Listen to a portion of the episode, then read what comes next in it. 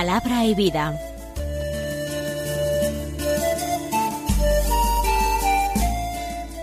Con el padre Manuel Horta, desde Sevilla.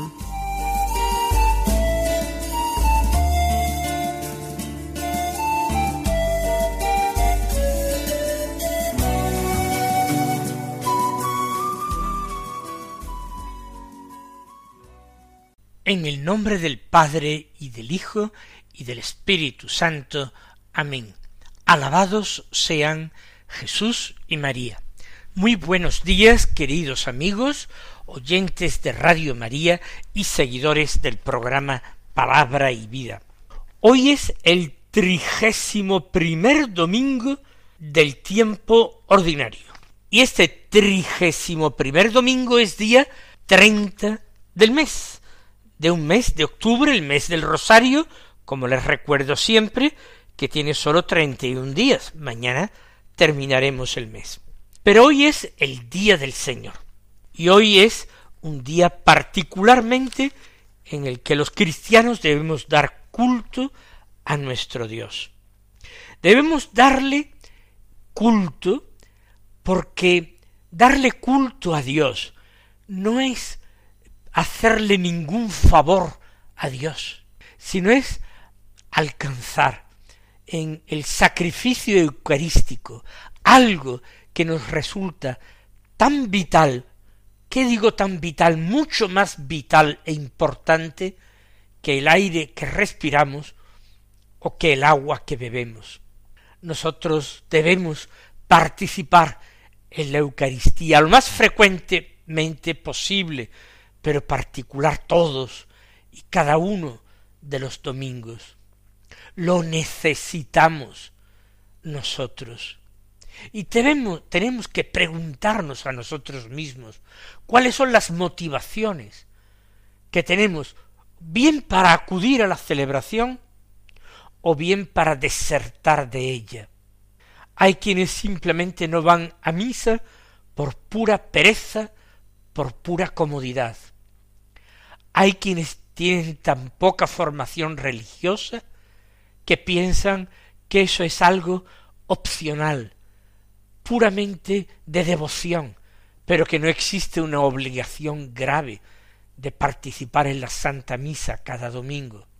Otros no acuden simplemente porque han perdido toda su fe, o buscan mil y una excusas para no hacerlo, diciendo que se puede rezar también en casa como en la iglesia, como si participar en los sagrados misterios del cuerpo y de la sangre del Señor fuera simplemente orar, o como si la participación de la comunidad cristiana reunida, es decir, de la iglesia, fuera exactamente igual que la oración solitaria, personal, individual, en casa.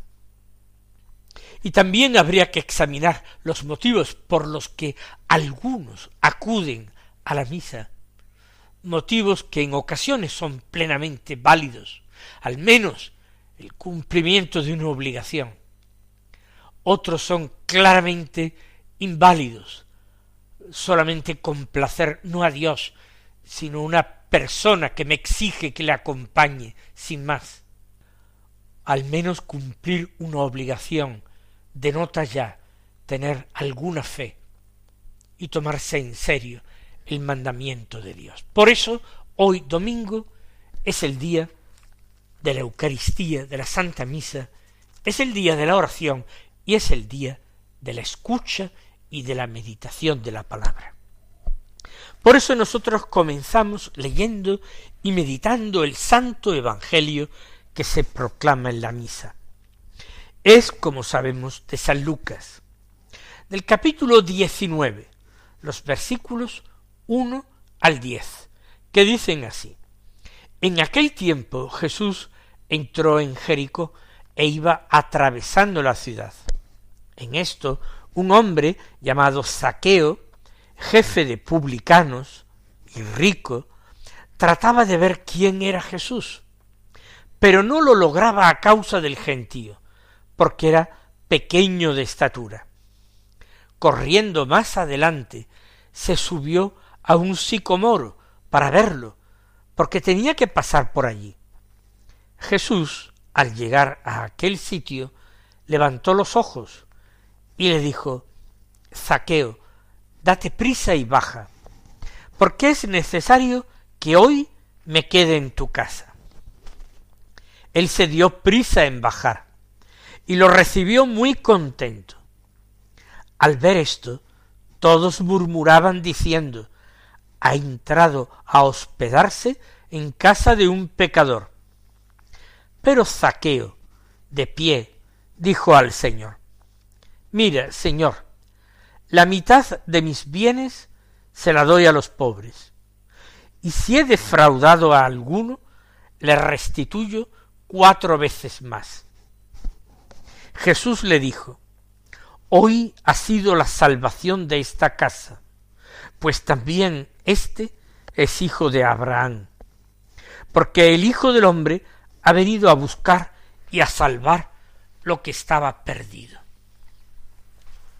Vamos a examinar con cierto detenimiento este texto, buscando el mensaje que el Señor nos transmite, que debemos acoger, meditar, orar, vivir.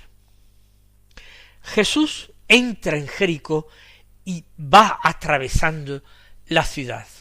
Una ciudad que surge en pleno oasis en el desierto. Pero una ciudad, contrariamente a lo que se podía uno imaginar, una ciudad rica, porque era lugar de paso y de parada de caravanas, y era una ciudad comercial, y paso obligado para abastecerse de agua y de otros productos necesarios para los que viajaban hacia el sur, hacia Egipto, o para los que se dirigían hacia el norte, hacia Siria, hacia Babilonia o hacia Persia. Jesús atraviesa aquella ciudad. Y ahora se nos habla de un habitante de aquella ciudad, de nombre Zaqueo, de profesión publicano y además jefe de publicanos. Y además se nos da un dato que ya podríamos imaginar, un hombre rico. Si era publicano y jefe de publicanos en una ciudad comercial y rica, era normal que se tratara de un hombre bien acomodado.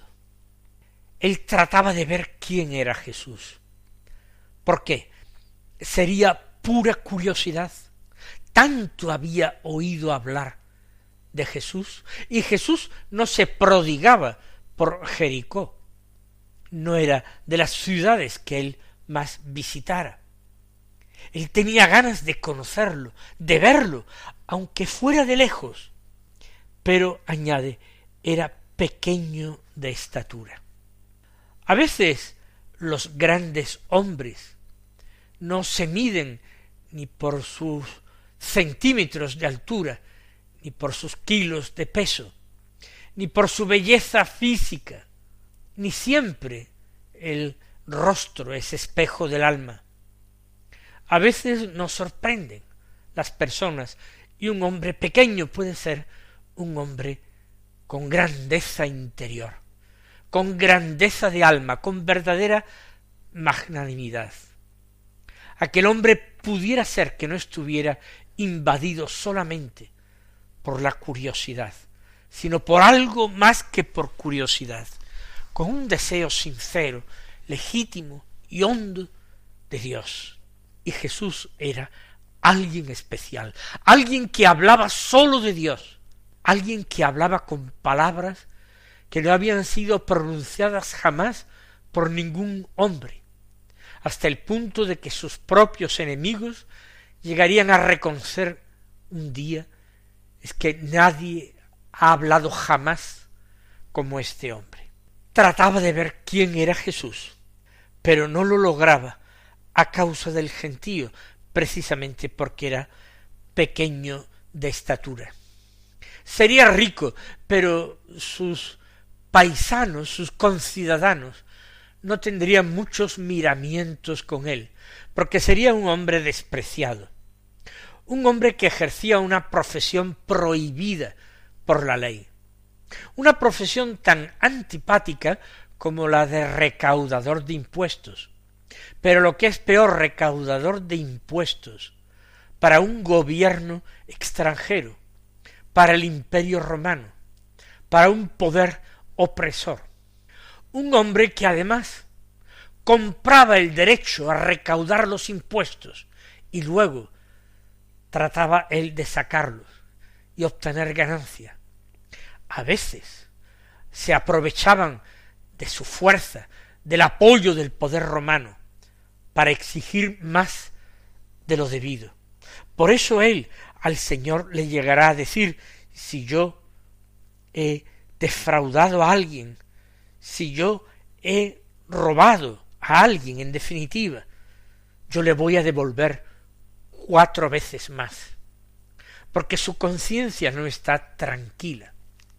Y él, a pesar de ser rico, no es importante, como digo, para sus conciudadanos.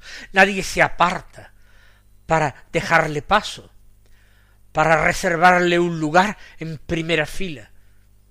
Es él el que tiene que ingeniárselas, correr más adelante y subirse a un lugar donde todavía no hay demasiada gente, porque falta todavía para que Jesús llegue a aquel lugar, subirse a un sicomoro, para verlo desde allí, desde las ramas, pero ver al menos a Jesús. Tanto deseos tenía de conocerlo, aunque fuera de lejos. Y nosotros, que lo tenemos tan cerca, ¿acaso nos acordamos de las palabras de Jesús?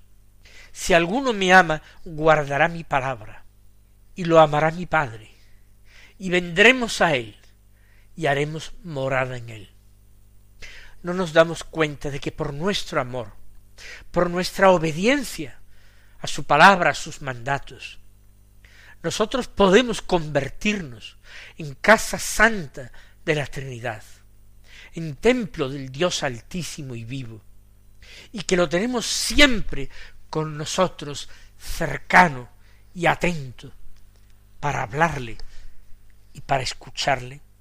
Él corrió sin sentir por este motivo humillación o vergüenza. Él se subió al árbol sin sentir por este motivo humillación y vergüenza. Para él era más importante lo que esperaba alcanzar que todas esas otras glorias o vanidades humanas. Y Jesús pasa, se ve que no piensa detenerse, quizás ni siquiera alojarse en la ciudad. Y por eso corre por donde tenía que pasar Jesús, porque Jesús pasa por allí. Pero ocurre algo extraordinario. No sabemos si Zaqueo tuvo o no que esperar mucho la llegada del Señor. Lo cierto es que Jesús, como él había previsto, llegó hasta aquel sitio. Vio a Zaqueo, Zaqueo lo vio a él. Pero lo más grande es que Jesús levantó los ojos hacia donde estaba Zaqueo. Cruzó su mirada con él y en medio de una multitud se fijó en un hombre pequeño, en un hombre pecador, en un hombrecillo subido en un árbol y le llamó por su nombre. ¿Cómo lo sabía Jesús? ¿Lo sabía por medios naturales o lo sabía por un conocimiento sobrenatural? No importa. Le dijo Zaqueo, date prisa y baja, porque es necesario que hoy me quede en tu casa. Jesús se invita, se autoinvita a su casa. Él quería verlo, aunque fuera de lejos, desde el árbol. Y aquí que Jesús se ha parado, que lo ha mirado que ha hablado con él y que entre todos los habitantes de Jericó quiere quedarse a comer en su casa, alojarse en su casa, una casa que no pisarían personas decentes, buenos judíos, hombres religiosos, fariseos observantes. en la casa de un pecador. Y de hecho, la gente, y no sólo escribas y fariseos, la gente del pueblo, quizás la gente sencilla, se escandaliza. Dice el texto de San Lucas, todos, todos murmuraban, diciendo, ha entrado a hospedarse en casa de un pecador. ¿Por qué entra a hospedarse en esa casa? Es imposible pensar que entre, porque sea la casa del más rico del pueblo. Ese no es el estilo de Jesús. Pero de hecho, Él ha elegido ir a hospedarse a la mejor casa, a la del hombre rico, a la de un hombre pecador. Lo ha distinguido de esa manera, cuando habría tantos y tantos más dignos que Él, más discípulos suyos, que podrían haberse sentido muy honrados de recibirlo en su casa. Por eso dice San Lucas, todos murmuraban a causa de esta decisión de Jesús. Pero Zaqueo que hizo, se dio prisa en bajar y lo recibió muy contento. ¿Cómo no iba a darse prisa en bajar aquel que había, dice el texto, corrido hacia adelante a un lugar por donde tenía que pasar al Señor. Si se había dado tanta prisa en intentar buscar un lugar desde donde poder verlo desde lejos, ¿cómo no bajaría ahora a toda prisa cuando se trataba de abrirle las puertas de su casa, de sentarlo a su mesa, de hospedarle? Jesús había dicho en el Evangelio todo el que se humilla será enaltecido. Todo el que se enaltece será humillado. Es decir, el que trata de buscar subir, ese será bajado. El que trata de bajar, ese será subido. La Santísima Virgen María, que era el mayor dechado de humildad que ha conocido el universo mundo, inmediatamente después de concebir a su hijo, subió a la montaña, con su hijo en su seno, y con los ángeles acompañándola y guardándola. ¿Por qué? Porque la que se había hecho la esclava del Señor era normal que ahora fuera exaltada y pudiera emprender un camino de su vida que culminaría en la asunción. Zaqueo, que ha subido en toda su vida, poniéndose por encima de los demás, apreciando al dinero más que a las personas, que ha subido él mismo al sicomoro para ver a Jesús, ahora baja y baja contentísimo. Él ya no tiene deseos de estar por encima de nadie. Más aún, no quiere ser rico como antes. Y le dice al Señor, la mitad de mis bienes se la doy a los pobres, sin que el Señor le haya pedido nada, sin que exista ninguna obligación legal, si acaso restituir lo robado, eso sí, pero darle la mitad de mis bienes a los pobres, es renunciar a la mitad de mi fortuna y devolver no sólo lo robado, sino cuatro veces más lo que haya defraudado, es aceptar otro estilo de vida totalmente.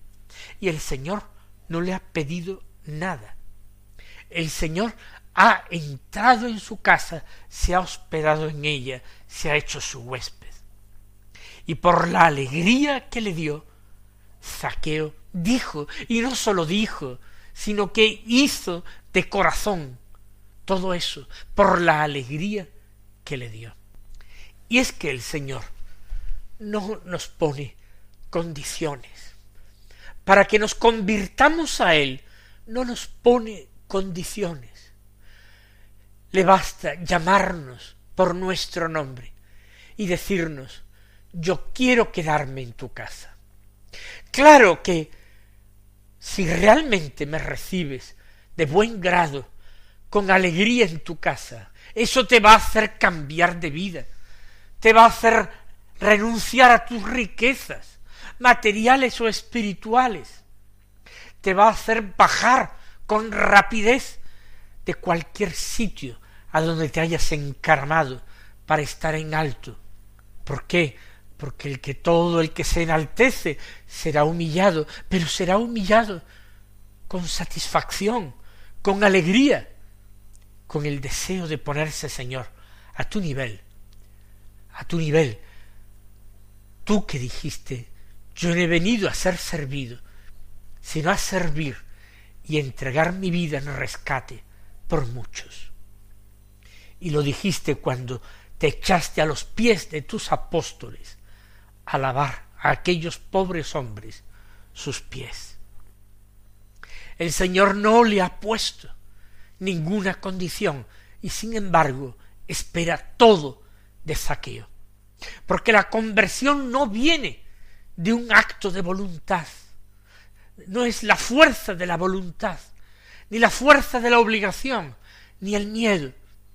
La conversión viene de la alegría, del gozo extraordinario de haberse encontrado con el Señor, de haber sido mirado por el Señor, de haber sido hablado, interpelado por el Señor, de haber sido invitado por el Señor a bajar y animado por el Señor a ser recibido en nuestra casa. Esa es la conversión de saqueo y no otra, y eso es todo lo que dice, a pesar de que la gente, que toda la buena gente, no sólo fariseos y, escribas, murmuraban contra Jesús y contra Zaqueo. Y ahora Jesús, en casa de Zaqueo, quizás participando ya en un banquete de acción de gracias y de alegría, toma de nuevo la palabra y le dice a Zaqueo, Hoy ha sido la salvación de esta casa. Y esto es grande. No le dice que ha sido sólo su propia salvación, sino la de toda su casa. Porque nosotros nos salvamos, por así decirlo, en racimo. Creemos en la comunión de los santos, tanto como creemos en el perdón de los pecados y en la resurrección de la carne y nuestra oración, y nuestra conversión, y nuestra santidad, y nuestra humildad, es también causa y motivo de que el Señor entre en la vida de otras personas, y es motivo de salvación para muchos. Por eso Él dice, la salvación ha entrado hoy en esta casa, hoy ha sido la salvación de esta casa, no sólo la tuya. Pues también este es hijo de Abraham y tiene la oportunidad de comportarse como tal, creyendo. Porque el Hijo del Hombre ha venido a buscar y a salvar lo que estaba perdido. Mis hermanos, ¿seremos acaso nosotros la única excepción de esta enseñanza de Jesús? He venido a buscar y a salvar lo que estaba perdido? Yo creo que no. Él os bendiga y hasta mañana si Dios quiere.